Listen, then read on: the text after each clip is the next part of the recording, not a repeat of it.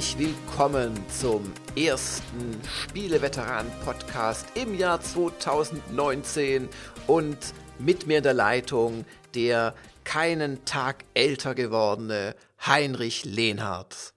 Hallo, und er hat gleich die wichtigste Frage im neuen Jahr an seinen geschätzten Kollegen Jörg Langer. Welcher Festtagsbraten ist denn bei euch mit Blattgold überzogen worden, bevor er dann verzehrt worden ist? Ja, natürlich alles. Das Raclette, da haben wir da den Raclette-Käse durch Blattgold ausgetauscht. Wir haben auf die Weihnachtsente Blattgold getan. Und äh, bevor ich jetzt irgendwelche Sachen nasche, ziehe ich erstmal die Blattgold-Packung aus der Hosentasche und äh, appliziere das, weil anders geht's einfach nicht mehr heutzutage. Kann mir eigentlich irgendjemand erzählen, äh, inwieweit das gesundheitlich jetzt bedenklich ist? Oder vielleicht ist es ja, hat es ja positive Wirkungen, wenn so ein Mensch, also gerade ein Leistungssportler, also wir reden jetzt nicht von uns, wenn, wenn, wenn der einfach mal so, also er, er beißt ja nicht in den Barren, so schlimm ist es ja nicht, aber ich meine, Blattgold äh, ist ja immerhin, ist auch ein Metall. Und wird das, dann, ja. wird das so durchgespült oder? Also, äh, ich, ich habe mich tatsächlich, es geht ja jetzt aktuell um äh, die Eskapaden von Franck Ribéry, aber ähm, ich habe mich tatsächlich vor einigen Jahren mal mit dem Thema beschäftigt, weil es ja teilweise auch äh, so, so Goldsplitter in irgendwelchen komischen äh, äh Gesundheitswassern gibt und ähnliches. Und ich habe tatsächlich auch schon mal in IDG-Zeiten, wo man noch mondäner gelebt hat, äh, als als 1 Euro Hamburger-Kaufer bei Gamers Global, hatte ich tatsächlich auch mal so, so, so vergoldete äh, Pralines schon bekommen. Und ähm, vergold, Moment mal, jetzt will ich aber Einzelheiten. Wer, wer schickt dir vergoldete Pralines? War eine Verehrerin oder? Nein, das gab es einfach irgendwo, wo, wo es mal gutes Essen gab. Da war das halt einer der Nachtische, waren halt so Pralines und eine Sorte ja. davon war vergoldet. Kann das sein? Du hast ja. nur das Staniolpapier nicht weggetan, bevor du dir. Nein, nein, das, das waren so ganz äh, teure, schickimicki. Egal. Also, und von daher kann ich sagen, Blattgold schmeckt erstmal selbst nach gar nichts und ist auch unglaublich dünn. Und was ich überhaupt nicht verstehen kann, ist, wie der angebliche Preis dieses komischen Tomahawk-Steaks, um das es da ging, also wo quasi noch der, der, äh, die Rippe oder was es ist, äh, noch, noch sehr deutlich dranhängt. Franck Ripperie. Ja, Okay. Entschuldigung. Ähm, wie, wie, wie, wie, so ein bisschen Blattgold, was jetzt echt nicht teuer ist. Ähm, äh, wie, wie das zu einer Preissteigerung auf angeblich 1200 Euro führen kann.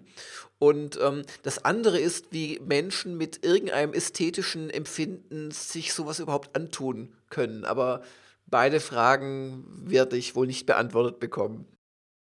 Und wenn sich jetzt jemand fragt, was sind denn das für Spielethemen heute? Hier erfolgt die Aufklärung. Es wurde bei unserer Patreon-Kampagne ein neuer Meilenstein freigeschaltet. Äh, 3000 Dollar im Monat. Yeah! Vielen Dank. Und was wir uns nicht gesagt haben, ist, hey, wir nehmen die gesammelten Gelder und vergolden damit unsere Frühstückseier jeden Morgen. Wobei wir könnten uns ja mittlerweile ganze zwei Steaks pro Monat jetzt vergolden lassen. Also in, in derselben, äh, in demselben Etablissement. Ansonsten. Kostet das äh, eigentlich jetzt vielleicht deswegen mehr, weil, weil der Salzstreuer jahrelang ausgebildet worden ist? Das, das ist kann ich bestimmte dir Technik. nicht sagen. Ich, ich, kann nur sagen, dass ich, und das sollte man wirklich tun, man soll nicht nur über Franck Rippery lesen, sondern ähm, wirklich das hast Video. Du hast, du, hast du mit Absicht gesagt oder ist das jetzt in deinem Unterbewusstsein oh, mit Absicht? Da habe ich da einen Scherz gerade okay. aufgegriffen. Ähm, man sollte sich das Video angucken und wenn man das bis zum Ende durchhält, dann hat man echt keine Schmerzen und da geht es gar nicht um den armen Franck Rippery, sondern da geht es tatsächlich um den komischen Koch, der ihm das serviert, der derart affektierte, tänzelnde, prätentiös Bewegungen macht beim Zerteilen des Fleisches und dann beim Salzen, das ist wirklich, es ist unfassbar. Also das hat mich richtig verstört, muss ich sagen. Das ist wahrscheinlich eine Selbstironie und wir, wir verstehen das nur nicht. Das ist ähnlich, ähnlich wie wir nicht verstehen, dass der Arbeitgeber von Franck Ribéry, der ja äh, alle möglichen Leute auf Social Media wüst beschimpft hat, dass das derjenige ist, der Pressekonferenzen hält, um von Menschenrechten und der Würde seiner äh, Angestellten zu reden. Das ist schon eine komische Welt, in der wir leben. Eine komische Welt, in der die Spieleveteranen über alles reden, nur nicht Spiele. Was äh, hören wir denn gerade? Was ist das neue Format? Erklär uns mal.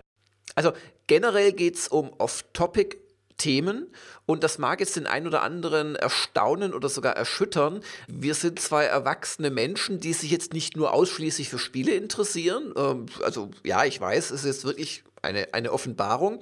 Und wir reden auch über andere Dinge gerne und, und nutzen auch, auch äh, andere Medien. Und das ist quasi unsere Chance, und hoffentlich zu eurem Wohlgefallen, das auch ein bisschen in den Vordergrund zu stehen. Es klingt ja immer wieder an, in den normalen Podcasts auch, aber in dieser, sagen wir mal, halben Stunde grob soll es wirklich tatsächlich nur um Nicht-Spiele-Themen gehen. Halbe Stunde, ja, Optimist oder Pessimist, je nach äh, Betrachterwinkel.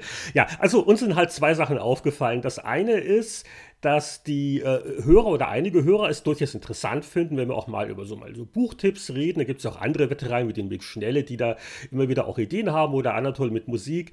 Und äh, das äh, hat man ja auch bei den Jahresend-Podcasts gemerkt. Da gibt es auch wieder Rückfragen zu unseren äh, Nicht-Spiele-Lieblingen. Auf der anderen Seite wollen wir halt den, äh, Anführungszeichen, normalen Spiele-Veteranen-Podcast damit nicht zumüllen, weil wahrscheinlich die Mehrheit der Leute da primär wegen den Spielen zuschaltet. Da haben wir auch Themenstrukturen und da gibt es ja auch vieles Wichtige zu besprechen. Also haben wir uns gesagt, hm, warum machen wir nicht einmal im Monat einen separaten Off-Topic-Podcast? Wir haben euch gewarnt, Sex, Politik und Religion, naja, die vielleicht nicht, aber ansonsten alles andere äh, ist äh, theoretisch ansprechbar und äh, das wurde natürlich von unseren Patreon-Bäckern freigeschaltet. Ja, vielen, vielen Dank dafür nochmal. Und äh, wir haben auch beschlossen, dass wir äh, diesen neuen Podcast jetzt das erste Mal äh, frei für alle machen und dann hinter eine fiese Bezahlschranke von einem Dollar stecken. Einfach für die Patreoniken ab der 1-Dollar-Klasse. Die kriegen das dann ab der nächsten Folge zu hören.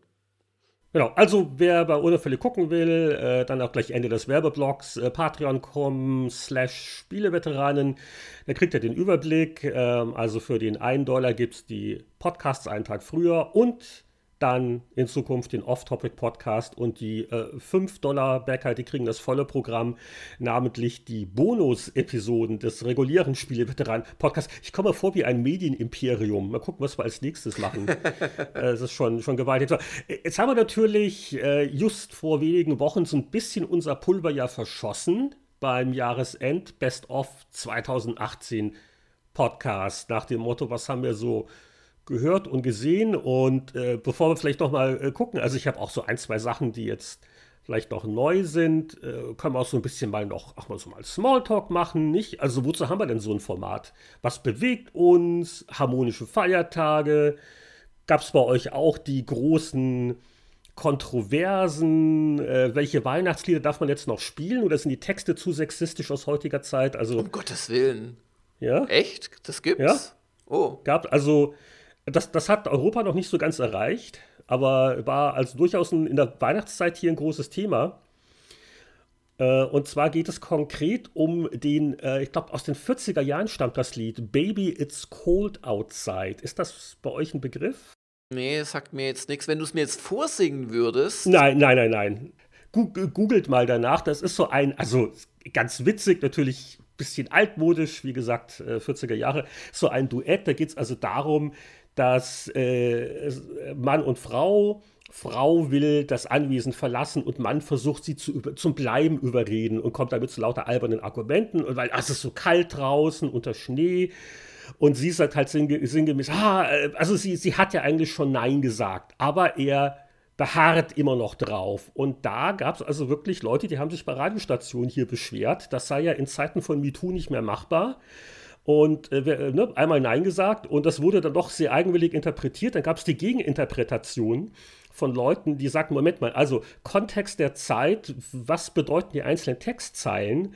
Und da gab es auch wirklich konkrete, schwer wegdiskutierbare Anhaltspunkte, dass es eigentlich mehr bei dem No, No, No darum geht, dass sie schon gerne bleiben würde, aber in der damaligen Zeit als alleinstehende Frau und was, ne, Genau, da ging es eigentlich mehr drum.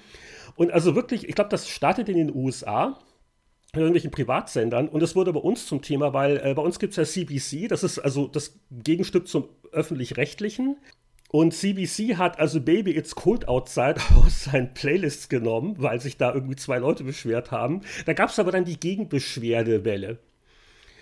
Und dann wurde es wieder aufgenommen, weil das, äh, also es ist, es ist wirklich albern und äh, in Zeiten der Political Correctness und ja. Ich glaube, dass dieses MeToo-Thema schon ein wichtiges und ernsthaftes ist. Ich glaube aber auch, dass es in gewissen Aspekten, wenn ich das höre, völlig überreizt ist schon. Es erinnert mich auch so ein bisschen, was ja auch eher ein, ein nordamerikanisches Problem zu sein scheint, äh, an diese Trigger-Warning-Exzesse an Universitäten, wo man jetzt Klassiker zensiert oder gar nicht mehr lesen darf, weil gefühlvolle Menschen oder solche, die äh, sexuell schon belästigt wurden oder als Kind vom vom, eigenen Vater vergewaltigt, die könnten dadurch getriggert werden und darum darf man Klassiker nicht mehr lesen und so. Und äh, ich, ich mache mich als besorgter Mensch zum Anwalt von Menschen, die in meiner Fantasie, wenn sie es wirklich komplett falsch verstehen, äh, sich dadurch gestört fühlen könnten. Und ich finde halt, das ist eher so, dass das Ende von Diskurs, wenn du, wenn du über nichts mehr richtig frei reden kannst. Ja, es ist, es ist Intoleranz, hat man früher gesagt, ne? Also es ist einfach Intoleranz nach dem Motto, ich empfinde das irgendwie so und deswegen äh, werden Sachen verboten oder am besten gleich noch Bücher verbrannt. Das ist genauso wie die Diskussion alle Jahre wieder natürlich um so, welche, was kann man als Weihnachtsdekoration überhaupt noch machen? Das bei uns in Victoria also auch Debatten im Stadtrat, wo einer meinte, ja, und diese, diese beleuchteten Schneeflocken, ob das nicht schon zu christlich sei. Wo ich auch sage, Kinder, das ist naja, aber also um deine Frage kurz zu beantworten, nee, äh, das war nicht das Problem. Also bei euch sind alle Weihnachtslieder noch äh, zulässig, die wurden noch nicht Ja, ja. Äh, seit ich geheiratet habe, gehe ich ja eher in die evangelische Kirche als früher in die katholische. Und ähm, in, in den Anfangsjahren war es schon schwer. Es gibt zwar äh, konfessionsübergreifend die üblichen Gassenhauer zu Weihnachten, also Odo Fröhliche und so. Das, das, das äh, wird von allen gesungen von den äh, Rechtsgläubigen wie von den Ungläubigen. Ähm, aber, aber da gibt es doch auch so spezielle Evangelien-Gassenhauer, habe ich mittlerweile festgestellt. So? Frag mich jetzt wieder nicht, nicht, nach den Titeln, ich verdränge das dann sofort doch, doch, wieder doch. nach meinem jährlichen Kirchenbesuch. Aber, ähm, Baby, it's cold outside ist doch sicher evangelisch. Nein, das, klingt so, oder? Ne? Aber die haben so auch ganz, also auch schwer zu singen. Also die Evangelien müssen sich mehr Mühe geben beim Singen, finde ich. Aber auf jeden Fall, mittlerweile merke ich so, kann ich die auch mitsingen, wo ich früher nur so Lippenbewegungen gemacht habe und ab und zu so Einatmen vorgetäuscht habe. Und jetzt kenne ich da nichts mehr und singe da laut und manchmal auch richtig. Und All die Jahre mit, mit, mit Rockband und die Mikrofon zahlen sich jetzt aus, oder? Okay, also du, du gehst wirklich nach Weihnachten in die Kirche, sowas gibt's noch. Ich habe es sogar geschafft, das ist mir jetzt eigentlich fast zu peinlich, um es zu erzählen, aber nachdem wir letztes Jahr keine Sitzplätze mehr bekommen haben, wir, wir standen schon so 20 Minuten in, in, in erster Reihe als, als zweite Partei quasi, es war auch ein bisschen peinlich, standen wir vor der geschlossenen äh, Kirchenhaupttür und haben noch ihnen das Singen gehört und dann kamen die raus und dann dauerte es geraume Zeit, bis die Kirche wieder frisch gemacht worden war, die ganzen Gesangsblättchen überall lagen und die ganze Zeit standen wir da wie bei einem Rockkonzert, weißt du, wo du seit Wochen kampiert hast oder wenn eine neue Konsole rauskommt, genau, standen wir dort und der Witz war dann, als wir dann rein durften, haben wir bemerkt, oh, es gibt auch noch Seiteneingänge für irgendwelche privilegierten Gemeindemitglieder, die dann prompt vor uns die ersten Reihen besetzt haben. Aber wir haben trotzdem relativ gute Plätze bekommen durch diese aufopferungsvolle Frühansteherei. Wirklich, das ist, das ist Foreigner Jukebox Hero, die ersten zwei Songzeilen hier. Okay. Standing in the rain with his head hung low couldn't get a ticket. It was a sold out show. Had the roar of the crowd. Okay, ich will jetzt das nicht für eine Dichterlesung jetzt vortragen, aber. Ja, aber kommen wir mal zu ernsthafteren Themen, lieber Heinrich, Was? die vielleicht? Äh, zwar auch off-topic sind, aber so ein bisschen mehr auch so ähm, mit Medien und so zu tun haben. Was, was hast du denn in deiner, in deiner freien Zeit so geleistet in Sachen Medienkonsum? Okay, vorneweg ein kleiner Teaser. Ich werde mich jetzt hier, ich, also mit Kneifen und so, gewaltsam zurückhalten. Wir, wir reden ja nicht über Spiele im Off-Topic-Podcast. Ich kündige aber an, im nächsten Spieleveteranen-Podcast äh, habe ich dann auch was in der Abteilung Kritikerlieblinge, die ich jetzt mal ausprobiert habe und wo ich irritiert mit den Schultern zucke. Was soll der Scheiß? Also, Aber hoffentlich nichts von meinen Vorschlägen. Das würde mich jetzt im, im Herzen verletzen. Äh, nein, die, die, die spiele ich erst gar nicht. Ah, okay. Viel zu anstrengend. Nee, aber äh, es gibt ja Sachen, die fallen einem auf bei den Jahresendlisten und ich habe so vieles eingespielt, aber auch Sachen dabei, wo ich mir gedacht habe. Mhm. Aber nicht heute, sonst kommt die Warnsirene. Das, Aber okay, ähm, sonstige Medien. Ich habe mir gestern, äh, da kommst du, glaube ich, noch drauf, nur wegen dir, damit ich mitreden kann. Ich habe mir auf Netflix die erste Episode der BBC-Serie, ist es, glaube ich, Bodyguard angeguckt. Die äh, ähm, Anatol empfohlen hatte, richtig? Ach, von Anatol kam das, ja. Ja, ja, das kam gleich von mir, ne? weil ich habe es auch aufgrund seiner Empfehlung, habe ich es mir dann über Weihnachten mal gegeben. Genau, aber bevor wir da äh, hingehen, da war nämlich auch ein äh, Trailer. Äh, Netflix ist da ja gerne ein bisschen aufdringlich mit so automatisch abspielenden Sachen. Wo ich aber dann doch gebannt zugeguckt, äh, dachte ich mir, das hat Jörg doch bestimmt schon von vorne bis hinten sich, sich äh, an, angeschaut, nämlich eine, eine sympathische Japanerin, ne, mit ihrer Serie äh, Tidying Up, ich glaube Aufräumen mit Marie Kondo heißt das im Deutschen. Eine Aufräumexpertin. Und da dachte ich mir, also da bist du doch als Japan-Experte bestimmt Verfechter. Aber nein, du, du hast noch nicht Marie Kondo.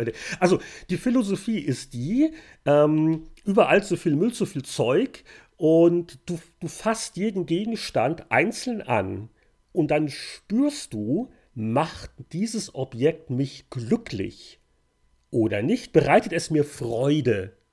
Ja? Und wenn es dir keine Freude bereitet, dann kommt es auf den Müllstapel. Und wenn es dir Freude bereitet, dann wird, da gibt es noch bestimmte Techniken, so Verkleidung, da wird es noch äh, zusammengefaltet. Ich glaube, Socken soll man nicht rollen, sondern legen. Das mache ich ja eh. All die Jahre. Äh, weil ich habe das mit dem Rollen nie so richtig kapiert. Und äh, ja, das ist, äh, here we go. Und da habe ich mir gedacht, Jörg war bestimmt schon in seiner Redaktionsspielesammlung und hat jede Schachtel einzeln angefasst, um zu spüren. Red Dead Redemption 2 zum Beispiel. Oh, da habe ich ganz negative Schwingungen gespürt. Das habe ich dann gleich aussortiert.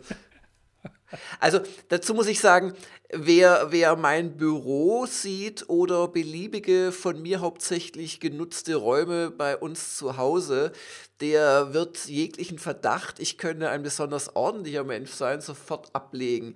Ähm, was diese Japanerin anbelangt, ich habe von der schon gehört, äh, aber da muss man sich ja auch vergegenwärtigen, wir reden hier von einer äh, Zivilisation, die A nichts wegwirft, sondern maximal dann äh, verkauft, damit es äh, nicht einfach weggeschmissen wird und B, die keinen Platz hat. Aber also das erstaunt mich jetzt schon, ist das so relevant, dass man, dass man das im, im, im Westen bei Netflix senden muss? Oder ist es so ein Shishi, ja, japanische äh, Zen-Meditation, räumt automatisch dein Zimmer auf? Äh, naja gut, ich gucke ja nicht wirklich Reality-TV, aber ich habe auch mitgekriegt, es gibt ja wohl äh, das als eigenes Subgenre, also die, die Horder, also Leute, die ihren Haushalt total zugemüllt haben. Das gibt es seit Jahren schon, das ist ja nichts Neues im Prinzip. ich habe mich ja die letzten Jahre doch durchaus mit Japan beschäftigt und lese auch viel drüber. Und ich werde immer misstrauisch, wenn, wenn Leute, egal bei was, den Japanern also bestimmte mystische Eigenschaften, sodass sie zum Beispiel besonders höflich oder gedankenvoll oder so wären, zubilligen, weil ich halte das für eine Mischung aus, aus Folkloreverklärung und äh, Missverständnis einfach. Also mir sind diese Japaner äh, durchaus sympathisch, sonst würde ich da nicht pro Jahr ein bis zweimal hinfliegen in den letzten Jahren. Aber ähm, da ist immer auch viel, also nennen wir es Mambo-Jumbo dabei. Aber zu Bodyguard, wie hat es denn gefallen? Die, hast, hast du eine Episode angeschaut oder? Ja, also ich habe ein bisschen jetzt auch das Problem gehabt, dass ich jetzt zu viele Sachen nachholen musste. Mal gucken, wir haben noch Zeit, das kann ich noch ein bisschen was erzählen. Äh, unter anderem habe ich mir auch endlich mal einen Film angeguckt. Äh, ich habe das Kino ja fast komplett verpennt, aber mich hat wirklich Incredibles 2 interessiert. Den kann man sich jetzt auch äh, digital ausleihen, weil ich mochte den ersten sehr gerne, so, so mit, mit mein Lieblings-Pixar-Animationsfilm. Und das ist ja auch schon weit über zehn Jahre her. Und ich hatte den ganz toll in Erinnerung. Und Incredibles 2 ist auch äh, gut, aber halt auch nur gut. Also da war halt auch nicht mehr die Frische äh, irgendwie vom, vom ersten. Vielleicht ist es auch nur in der Erinnerung verklärt. Und er ist mit zwei Stunden auch recht lang. Aber er ist natürlich äh, technisch toll. Wen wundert's? Pixar. Jede äh, Kameraeinstellung ist ein Gedicht. Es ist jetzt, sage ich mal, nur von der Story und von den Ideen her, hat es jetzt nicht so ganz die Dichte, die man sich vielleicht gewünscht hätte. Und so bei den Gags lassen sie sich halt sehr ein bisschen auf so, so ein, zwei äh, Standard. Das ist also jetzt nicht immer so, so lustig und es hängt in der Mitte auch mal eine Stunde.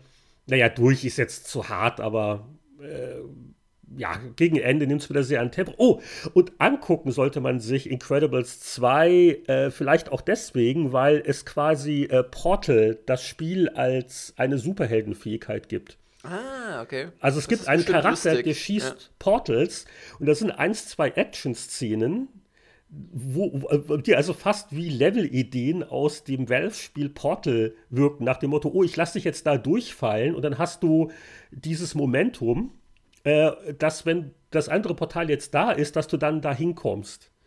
Lustig. Das hat mich doch ein bisschen überrascht.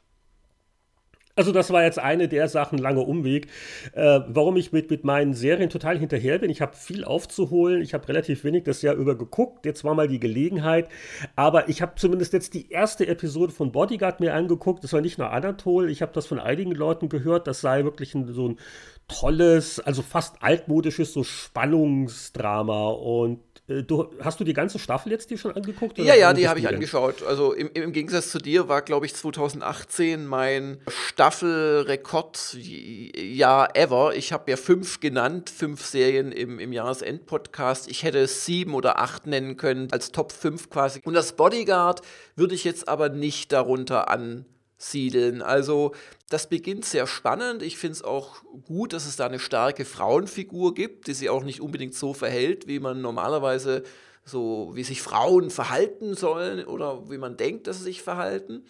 Und ähm, ich möchte es um Gottes Willen nicht spoilern, aber nach der Hälfte lässt dieser Aspekt so ein bisschen nach. Und die allerletzte Folge, und das sind gar nicht so viel, ich glaube, es sind acht Serienteile. Ich glaube sogar noch sechs. Ich, ich oder sechs, also es ist keine lange Serie, darum habe ich sie wahrscheinlich auch schon angucken können. Die fand ich eher enttäuschend, weil das ich bin ja immer so, das ist unrealistisch, aber da geht es dann echt sehr unrealistisch zur Sache. Und ähm, das hat mir so ein bisschen die, die davor äh, kommenden und wirklich spannenden Folgen so ein bisschen vermiest nachträglich. Das ja, fand ich jetzt keine, keine sinnvolle Auflösung. Also worum geht's? Vielleicht kann ich es ganz kurz zusammenfassen, weil ich habe ja nur die erste Episode gesehen. Ich kann ja gar nicht spoilern, auch wenn ich wollte. Also es geht um einen ehemaligen äh, Soldaten, der ist auch so ein bisschen traumatisiert. Äh, ich glaube, wo war er? In, in Afghanistan oder irgendwo stationiert. Der kommt nach England zurück und er kriegt also einen neuen Job. Er wird also quasi der Leibwächter der. Was für eine Ministerin ist das? Ich glaube, sie ist die Außenministerin. Außen oder innen, irgendwie sowas. Auf jeden Fall in, in, in London. Und also das mit der Spannung kann ich auf jeden Fall unterschreiben. So wirklich so die, also fast die erste Hälfte der ersten Episode ist einfach eine nervenzerfetzende, obwohl gar nicht so viel passiert, äh, Szene. Und das ist schon so handwerklich sehr gut gemacht. Und erst dann lernen wir so ein bisschen eigentlich den Charakter kennen wo ich mir erst ein bisschen Sorgen machte. Da wirkte schon sehr stoisch und sehr steif, aber es wird auch schon in der ersten Episode angedeutet. Der Mann hat also auch ein bisschen Privatleben und Probleme und äh, wo er dann so ein bisschen diese Maske fallen lässt. Und das war eine der Sachen, die mich jetzt durchaus auch neugierig gemacht haben, nach dem Motto, also so das Psychologische auch und ähm, im Prinzip warum nicht auch mal wieder eine, eine Serie, die so einfach so diese, diese Spannungselemente hat ich war jetzt nach der ersten Episode, das ist wie die Stunde der Kritiker hier, würde ich freiwillig weitergucken, ja oder nein? Also ich war jetzt nicht ganz so total begeistert, äh, aber würde jetzt durchaus weitergucken. Ja. Du, also ich kann dir auch nicht davon abraten oder so. Ich, ich habe mich nicht geärgert. Manchmal ärgert man sich ja richtig, auch bei Serien und vor allem bei Spielen. Mehr sage ich nicht, weil sonst kommt die Wandsirene. Aber ähm, dass man es überhaupt gespielt hat oder so lange gespielt hat, so lange gehofft hat, dass es ein gutes Ende oder ein gescheites Ende, das überhaupt nicht. Aber wie gesagt, die letzte Folge hat mich ein bisschen enttäuscht. Okay. Also, aber noch eine Frage zu Bodyguard. Behält das so ein bisschen diese Mischung, so, so halb Thriller und so halb so ein bisschen, naja, politische Intrigen? Ja, ja, ja, nicht. genau. Das, das ja? behält es bei. Und es geht letzten Endes geht's um, um, um, um gleich zwei Intrigen, die so gegeneinander. Und die Auflösung ist gar nicht mal so unintelligent. Also, da möchte ich noch ein spätes Lob für die letzte Folge äußern ähm, weil es ist alles am Ende so ein bisschen anders, als man dachte. Und aber nicht so auf der Deus Ex Machina-Ebene, jetzt haben sie halt alles anders dargestellt, als es war, sondern es macht schon Sinn, so wie sich auflöst und man wird so ein bisschen überrascht auch dann. Und das, das halte ich ihm zugute. Oh gut, da werde ich mir doch den Rest noch angucken, denke ich mal. Also das klang ja jetzt gar nicht so schrecklich. Und wie gesagt, es hat den Anatol-Bonus. Also, also Bodyguard, ist es bei euch auch auf Netflix? Ist es teilweise ja, ja, genau. unterschiedlich? Ja, ja. Okay. Du, du bist auf Netflix. Das war doch noch, wir haben mal vor einem Jahr drüber gesprochen, da hast du noch Widerstand geleistet. Ja, weil wir schon Amazon Prime hatten und der Schwabe macht ja nicht gerne zwei Käufe für dieselbe Sache. Aber bei Amazon Prime hast du ja keine Wahl, wobei ich finde, da hat es echt extrem nachgelassen in den letzten zwei Jahren, was man da an Serien und Filmen findet. Ich habe jetzt gerade erst wieder auf Amazon ähm, einen Film geguckt und zwar Sicario äh, 2, mexikanische Drogenkartelle. Fand ihn übrigens auch gut, viel besser als die Kritiken. Aber das war halt ein Einzelkauf und das ist so meine äh, Beobachtung, dass du auf Prime gar nicht mehr so viel kriegst bei Amazon. Also irgendwie versuchen sie alles in andere Kanäle auszulagern oder ist es noch zu neu und dann musst du eh das extra einkaufen.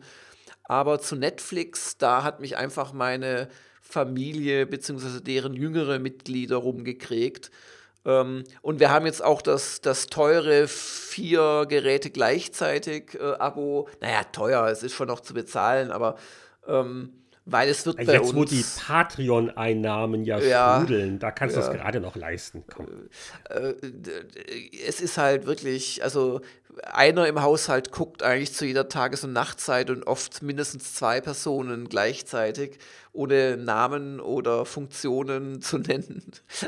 und da habe ich mir gesagt, ja komm. Und dadurch gucke ich tatsächlich, wahrscheinlich auch dadurch habe ich so viele Serien geguckt, weil Netflix hat schon geile Serien, das muss man ihnen lassen. Ich habe hier auch diesen, diesen Sandra Bullock äh, äh, Thriller angeschaut, Bird Box.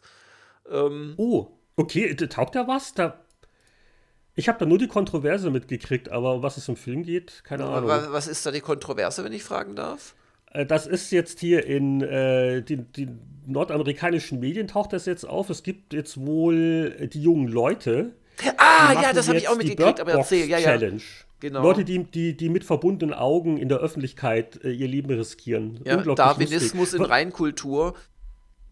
Was, was, was, genau, was wurde aus dem Selbsterhaltungstrieb? Genau. Ich will ja nicht dauernd auf den jungen Leuten rumhacken, aber manchmal fragt man sich das schon. Ist das so eine Evolutionsentwicklung, so die Selbstzerstörung der Menschheit? Die Menge an elterlicher Fürsorge, und zwar über alle Gesellschafts- und Einkommens- und Bildungsschichten hinweg, ist definitiv viel höher, als das jemals zuvor war, nach Studien halt. Und wa wahrscheinlich ist irgendwas dann daran, so heimelig, dass die Jugendlichen verzweifelt nach neuen Gefahren suchen müssen. Und vielleicht passt das jetzt da rein, dass sie jetzt äh, einem Film, wo halt äh, die Hauptfigur, die Sandra Bullock, etwa 70 Prozent der Zeit mit verbundenen Augen rumläuft. Ich sag gleich noch warum, ohne was zu spoilern. Ähm, ist da ein willkommenes Fressen. Aber sagen wir mal so, allein äh, sich zu gefährden, ist immer das eine, aber wenn es dann angeblich äh, so weit geht, dass Leute äh, ein paar hundert Meter mit dem Auto fahren mit verbundenen Augen, weil man eben auch das sieht im Film, wie jemand nur mit seinem Navigationssystem versucht, eine, einen Supermarkt zu erreichen, mit verbundenen Augen und verklebten Fenstern. Also da hört es natürlich auf, da müssen wir nicht drüber reden. Gibt es denn solche Auswüchse? Musst du mittlerweile in Kanada angstvoll hinter dich schauen, ob ob, ob, ob Skater mit verbundenen Augen auf dich zurasen? Nein, nein, also äh, wie gesagt, gut, also ich, ich, ich bin jetzt auch in Victoria, das ist ja eine, eine kleine Großstadt sozusagen, also und sind alle auch sehr, sehr wohl erzogen.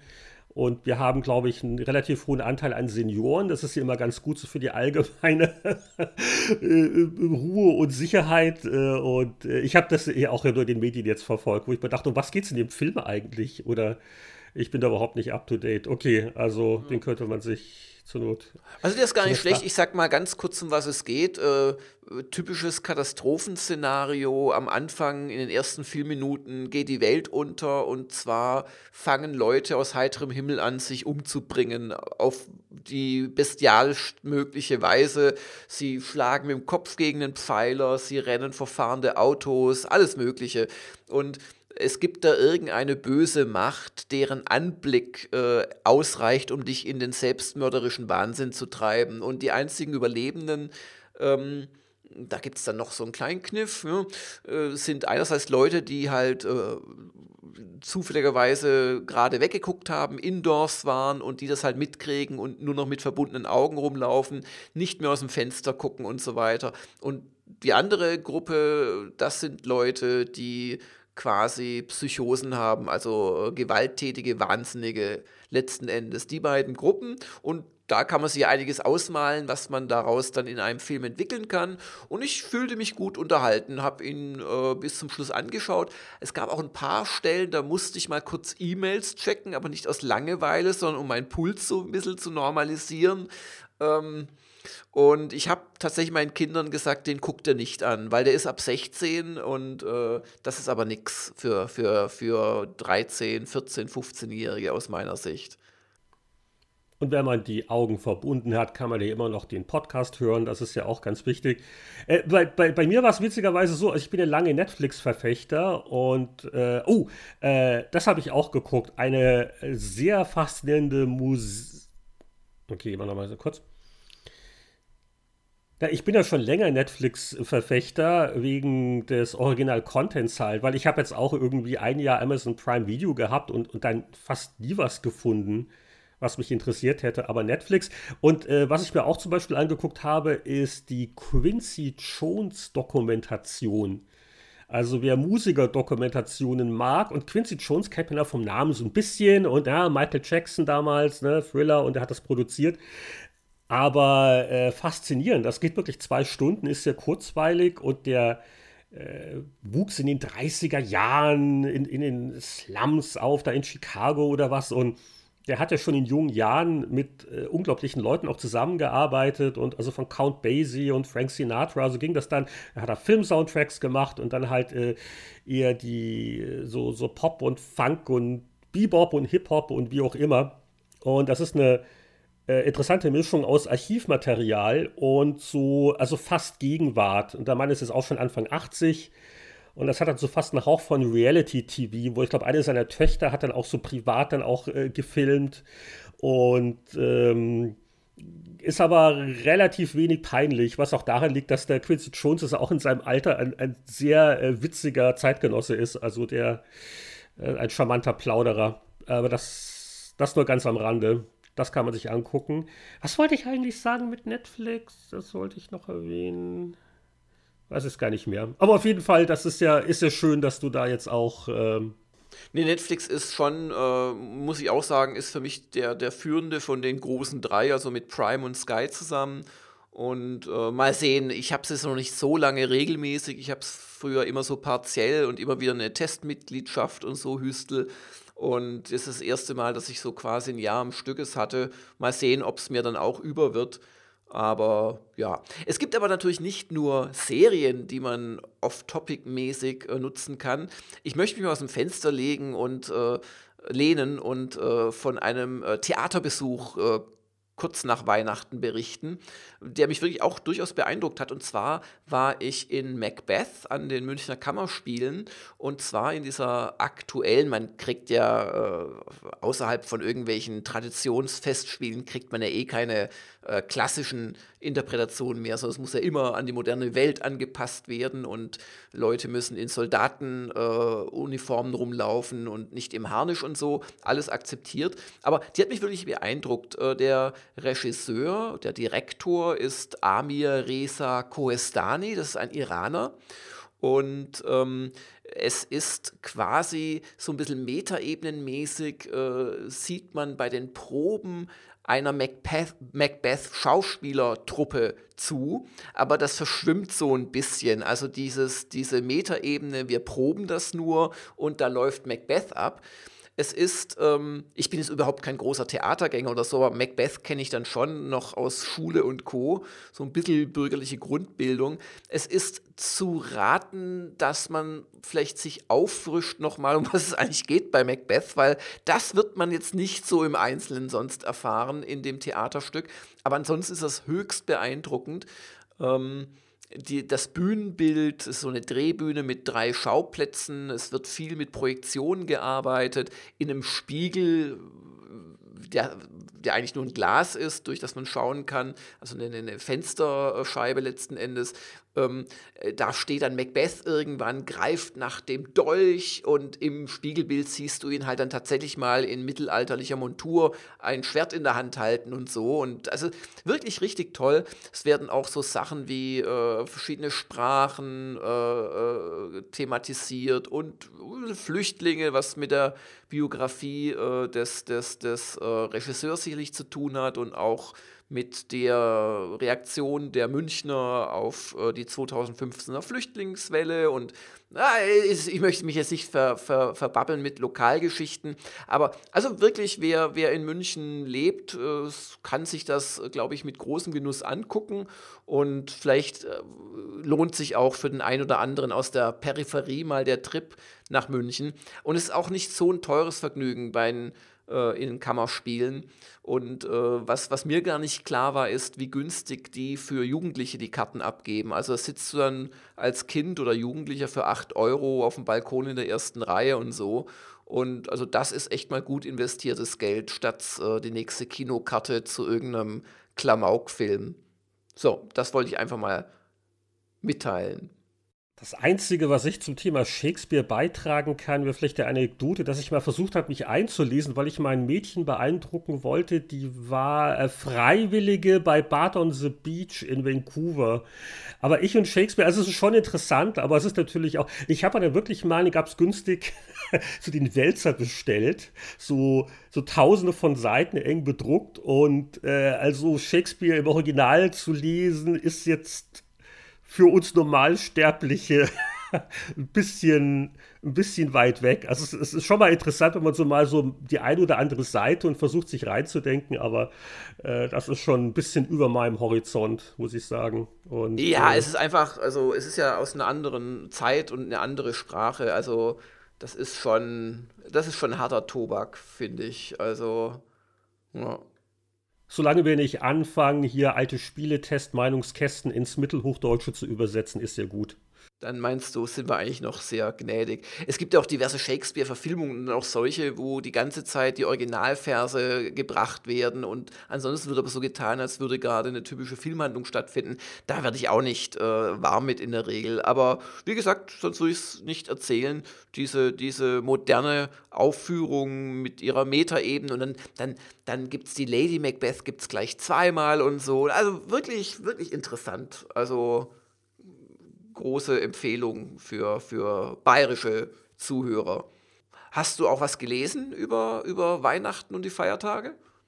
Ich lese immer noch, das sind auch teilweise Sachen, die ich im Jahresend-Podcast erwähnt habe, weil ich war wirklich mittendrin in dem, dem Mythos, dem griechischen Mythologiebuch habe aber hier vielleicht noch einen äh, Spartipp für unsere Hörer im deutschsprachigen Raum. Es gibt nämlich gerade auf äh, Amazon in Deutschland äh, die Kindle-Ausgabe äh, eines, eines echten Klassikers, glaube ich, für einen Euro oder einen Euro und ein paar Cent. Und zwar ist das der erste Ripley-Roman von Patricia Highsmith. Und Patricia Highsmith ist eine Autorin, die hat, da war ich so in meinen 20ern, da habe ich mich durch ihr gesamtes Övre gelesen. Also die Ripley-Romane sind die bekanntesten von Highsmith, meiner Meinung nach nicht unbedingt die besten. Die hat also eine Menge so, so 50er Jahre, äh, äh, ganz subtile Thriller kann man es ja kaum nennen, also mehr Gesellschaftsromane, wo halt vielleicht auch mal jemand ums Leben kommt, geschrieben. Und äh, wo ich mir jetzt dachte, Mensch, das ist schon so lang her und ich habe es ja auch nie im Original gelesen. Ich hatte jedenfalls, also eine fast komplette Sammlung, das waren die Diogenes Taschenbücher. Ich habe das von meinem geistigen Auge noch, diese schwarz-gelben Einbände mit meinen Highsmiths. Und da habe ich mir gesagt, komm, also für einen, ja genau, also 99 Cent, gerade wer ein Kindle hat in Deutschland, also äh, auch wenn es vielleicht nie liest, aber dann hat man es halt mal, weil es gerade so, so billig ist. Der Bücher-Pile of Shame, das ist mal ein Off-Topic-Extra-Thema äh, übrigens. Äh, ja, durchaus. Also vor allen Dingen halt mit diesen, diesen Schnäppchendingern, die es ja nun bei den äh, englischsprachigen Sachen erstaunlich oft gibt. Ich glaube, bei den deutschen Angeboten, da ist wahrscheinlich die Buchpreisbindung wieder ein gesetzliches Problem. Auf jeden Fall, ähm, äh, ich kriege ja immer die Motten, wenn ich so sehe, oh, was hat denn Amazon hier für deutschsprachige Kindle-Schnäppchen diese Woche? Das sind dann meist so irgendwelche keine Ahnung, so Kindle-exklusive Autoren oder äh, ja, es sind, sind so Hobbyautoren, die da ja einfach veröffentlichen können, wenn sie wollen. Äh, ja, genau. Es sind entweder sind es irgendwelche so Heimat-Regionalkrimis oder, oder irgend, irgendwelche Liebesschmonzetten. Das ist also Wahnsinn. Da, da, ich will da doch mal mit dem Mick Schnelle zusammentun. Müssen wir auch mal so eine Serie starten. Komm. So der, der, der, der Baltham-Kommissar. Okay, aber das, das war jetzt relativ kurz. Äh, aber du, du hattest, glaube ich, was. Ich habe noch äh, ein Buch, Buch so. äh, das insoweit ganz lustig ist, weil ich vom Vorgängerbuch erst im äh, Dings äh, gesprochen habe, im, im Jahresend-Podcast, weil ich habe nach all den Jahren endlich mal The Prefect ja nachgeholt von ähm, Alistair Reynolds. Das ist ein Waliser Autor, den ich seit Jahren schätze, weil er ganz fantastische Hard Science Fiction Bücher schreibt. Also Hard Science Fiction ist quasi Science Fiction, die äh, nicht völlig äh, außer Rand und Band äh, irgendwas erfindet, so Teleporter hier, Teleporter da, sondern die zumindest versucht, in, in echten astronomischen und, und physikalischen Gesetzmäßigkeiten zu bleiben. Wobei der, der Alistair Reynolds, der war Astronom tatsächlich von Beruf ähm, äh, es schon sehr weit treibt, also mit, mit seinen Ideen. Und das finde ich auch so fantastisch daran. Also Generationsschiffe, damit fängt der morgens zum Frühstück an. Das ist, äh, bei Mittagessen ist er schon bei, ja, aber. Und ähm, The, The Prefect gehört quasi nicht so zu seinem Hauptzyklus, dem Revelation-Zyklus. Und ich warne übrigens auch normalerweise von den ganz neuen Sachen von ihm, weil er irgendwie so ein bisschen die Lust verloren zu haben schien. Und dann hast du so Bücher bekommen, die in Wahrheit Novellen waren. Die waren dann so dick wie ein dünnes Taschenbuch. Du machst sie auf und dann haben sie so eine Leseschwächen-Schriftgröße, weil nämlich der Verlag verzweifelt versucht hat, den Leuten eine Kurzgeschichte als Roman anzudrehen. Und ich war da eigentlich jetzt schon ein bisschen verbrämt, dachte mir dann eben, liest du mal The Prefect durch. Das hatte ich damals irgendwie versäumt, weil es nicht zu dem Hauptzyklus gehört. In The Prefect geht es um eine, äh, eine Welt namens Yellowstone, wo eine einzige riesige Stadt quasi in einen Canyon reingebaut worden ist. Aber es geht noch mehr um das Glitterband, also ein, ein, ein Glitzerring, Glitzerreifen aus etwa 10.000 Asteroiden, künstlichen Himmelskörpern, die quasi als Stadtstaaten um diesen Planeten kreisen. Und im Prinzip ist The Prefect eine Detektivgeschichte mit ultra coolen Gadgets und Ideen, weil halt in der etwas entfernten Zukunft spielend. Also ohne da Sachen zu spoilern, aber es sind wirklich ganz tolle Ideen drin. Und ähm, jetzt hat der äh, Reynolds tatsächlich äh, im letzten Jahr also 2018, ein Nachfolgebuch zu diesem schon etwas älteren Buch von ihm gemacht. Übrigens auch da, äh, kleine Warnung, The Prefect gibt es eigentlich schon gar nicht mehr, nur noch als Gebrauchtbuch. Das haben sie mal klammheimlich neu veröffentlicht unter einem ganz anderen Namens, namens ähm, Aurora Rising. Und äh, das ist höchst verwirrend. Ich hätte mir das fast gekauft, aber es ist The Prefect. Und das neue Buch heißt Elysium Fire. Und das Lustige daran ist, äh, das habe ich jetzt eben gelesen über Weihnachten, dass der Reynolds aus meiner Sicht so ein bisschen seine Brexit-Erfahrungen in den letzten zwei Jahren da reingeschrieben hat, weil es geht auch darum, dass aus diesem, ähm, aus diesem Glitterband was quasi eine, eine perfekte Demokratie ist. Es gibt quasi keine Regierung, keinen Zentralstaat, sondern es gibt nur eine kleine Polizeibehörde, die aufpasst, dass die Polling Stations, das sind so Art riesengroße Server auf jedem Habitat, wo die Leute alle paar Minuten, wenn sie wollen, zu irgendwas um ihre Entscheidung gebeten. Diese äh, Polizeibehörde, und da ist halt dieser, dieser Held der Romanserie, ist da einer der Detektive quasi, einer der Präfekten, darum der Name des ersten Bands, ähm, die passt halt einfach auf, dass da niemand sich an diesen Servern zu schaffen macht oder das irgendwie beeinflusst. Und dadurch ist das eine direkte Demokratie und in dieser direkten Demokratie äh, kann ein Habitat zum Beispiel beschließen, solange alle dem freiwillig zustimmen, zu einer total fiesen Diktatur zu werden oder dass alle nur noch à la Matrix vor sich hin dämmern in so einer Scheinwelt, solange das eben demokratisch legitimiert ist. Und das klingt in dem The Prefect eigentlich zu schön, um wahr zu sein, ist aber auch nur der Backdrop quasi für die eigentliche Handlung, wo es um eine durchgeknallte KI geht die die Welt oder das ganze System bedroht. Aber in diesem äh, Elysium Fire ähm, sagen sich jetzt immer mehr Systeme los, die von so einem Demagogen eben dazu gebracht werden. Das, das fand ich hochinteressant. Ähm, und auch die Auflösung, die möchte ich echt nicht verraten, ist wirklich gut. Und äh, also ich habe sehr viel Freude mit, mit äh, erst The Prefect im letzten Jahr und jetzt eben zwischen den Jahren mit dem ähm, aktuellen Elysium Fire gehabt. Wer auf intelligente Science Fiction steht und, und wer auch auf die Verquickung vielleicht, was fast so ein bisschen in Richtung Blade Runner geht, äh, von, einer, von einer good old äh, äh, Detektivgeschichte mit, einer, mit einem Science Fiction Background steht, dem möchte ich das wirklich ans Herz legen. Ja, ich habe vielleicht noch ganz kurz die Abteilung Musik. Die könnte bei mir ja eigentlich etwas länger werden, aber auch da habe ich eigentlich schon einiges im äh, Best of 2018 Podcast erwähnt. Allerdings ein Album, das kam auch jetzt, glaube ich, Ende November, Anfang Dezember raus. Da war ich mir nicht sicher, schafft das den Cut noch? Es gab so viele andere gute Sachen.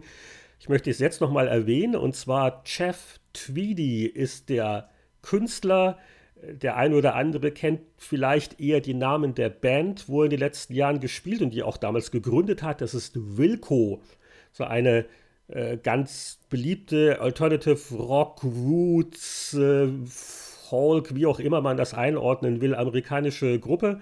Und äh, Tweedy hat ein neues Soloalbum, das heißt Warm. Und das äh, empfehle ich jetzt zum Reinhören. Ist auch ein schönes, so, so äh, Kaltwetter äh, drin in der warmen Stube, melancholische Stimmung. Album, aber es ist auch nicht zu schläfrig, äh, wirklich äh, schöne Songs und äh, klingt einfach gut. Mein Anspiel, mein Anspieltipp ist, sage ich mal, es gibt einige wirklich äh, eingängige gute Tracks, aber ich glaube, mein Lieblingslied ist I Know What It's Like. Das hat auch so ein bisschen so gewisse Wilco-Vibes und das ist einfach schön. Und äh, Jeff Tweedy hatte ich das Vergnügen, ich war gerade nach Victoria gezogen und ein paar Abende später war der bei uns im Ort. Wir kriegen ja nicht unbedingt all die großen Konzerte. Wie gesagt, ist eine kleine äh, Großstadt, Mittelstadt. Aber Jeff Tweedy war bei uns ähm, auch in einer relativ äh, kleinen Halle und so nur zum, zum Stehen und das ist sehr, sehr intim äh, fast ein bisschen zu intim. Und die Leute, die während des äh, Vorprogramm-Musikanten dauernd gequatscht haben, das äh, fand ich etwas nervig. Und ähm, ja, super. Also war auch er allein solo, hat das aber äh, wunderbar hingekriegt und äh, auch ganz, ganz witzig geplaudert und war auch sehr, sehr sympathisch. Und äh, der macht das auch schon länger. Der ist gar nicht so viel jünger als ich. Fand ich auch sehr beruhigend. Und und ja, also wie gesagt, in der kalten Jahreszeit Warm, das richtige Album von Jeff Tweedy und wenn das noch gar nichts sagt, äh, Wilco ist eh eine ganz interessante Band. Ich bin jetzt nicht der größte Fan ist also jetzt auch nicht jeder Track auf jedem Album unbedingt Gold, aber der hat doch einen ganz, ganz eigenen Sound und. Also wer die Band mag, der kriegt, kriegt mehr von dem, was er schätzt im Wesentlichen. Ja, es ist, es ist nicht radikal anders als das, was jetzt die, die Band macht. Und man, man merkt schon, es ist Anführungszeichen seine Band und er ist wahrscheinlich, glaube ich, auch der Hauptsongwriter. Also deswegen, es hat schon so diese, diese Wilco-Vibes, wenn man so will. Und das wäre noch mein Musiktipp. Und das letzte, was ich unbedingt noch in diese Sendung reinschießen will, äh, ist ein Hinweis, den habe ich jetzt hier, das sind ja auch Medien, das Medium heißt Twitter.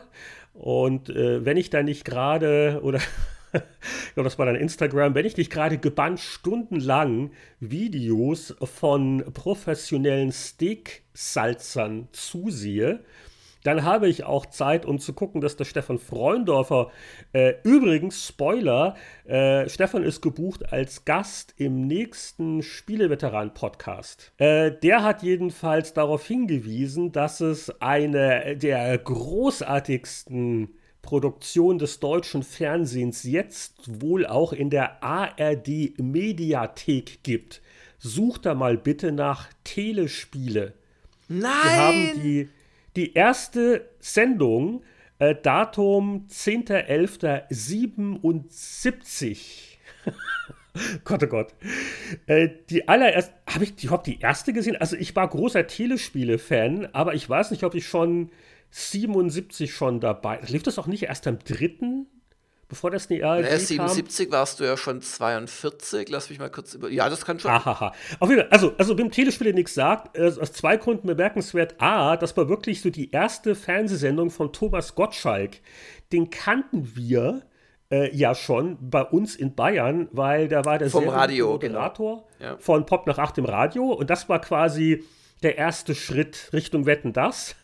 äh, der, der, der junge Thomas Gottschalk hat Telespiele moderiert und äh, wie der Name schon sagt, das Konzept ist so wunderbar bescheuert. Es geht darum, dass Leute dadurch, dass sie über den Telefonhörer Geräusche verursachen, äh, Pongschläger steuern oder andere eher simple äh, Spiele der Atari 2600 Ära.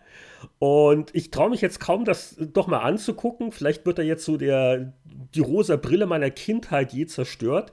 Aber das war damals unglaublich. Das war so abgefahren und so futuristisch. Und, äh, und, und Gottschalk äh, ist, und äh, wahrscheinlich ist es immer noch, aber damals war er auch wirklich besonders witzig.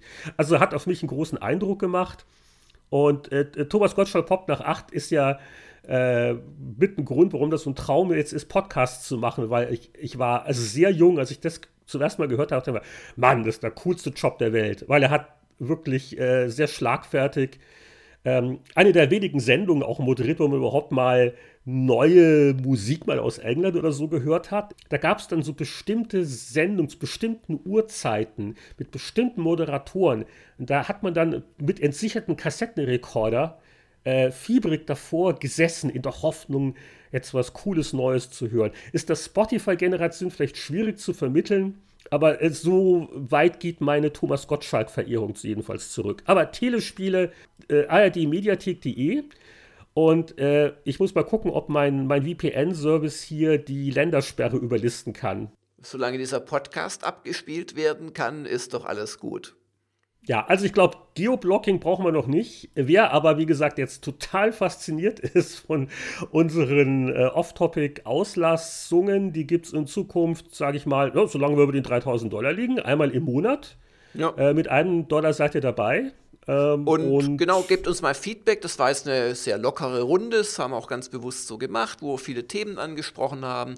Wir könnten uns auch thematisch etwas einengen für eine Folge mal und über eine ganz bestimmte Sache reden. Sagt uns doch einfach mal, wie es euch gefallen hat. Ich höre ehrlich gesagt immer gerne dem Heinrich zu bei seinen Tipps aus anderen Medien, weil da oft Dinge dabei sind, die ich dann auch gut finde. Sage ich einfach mal so.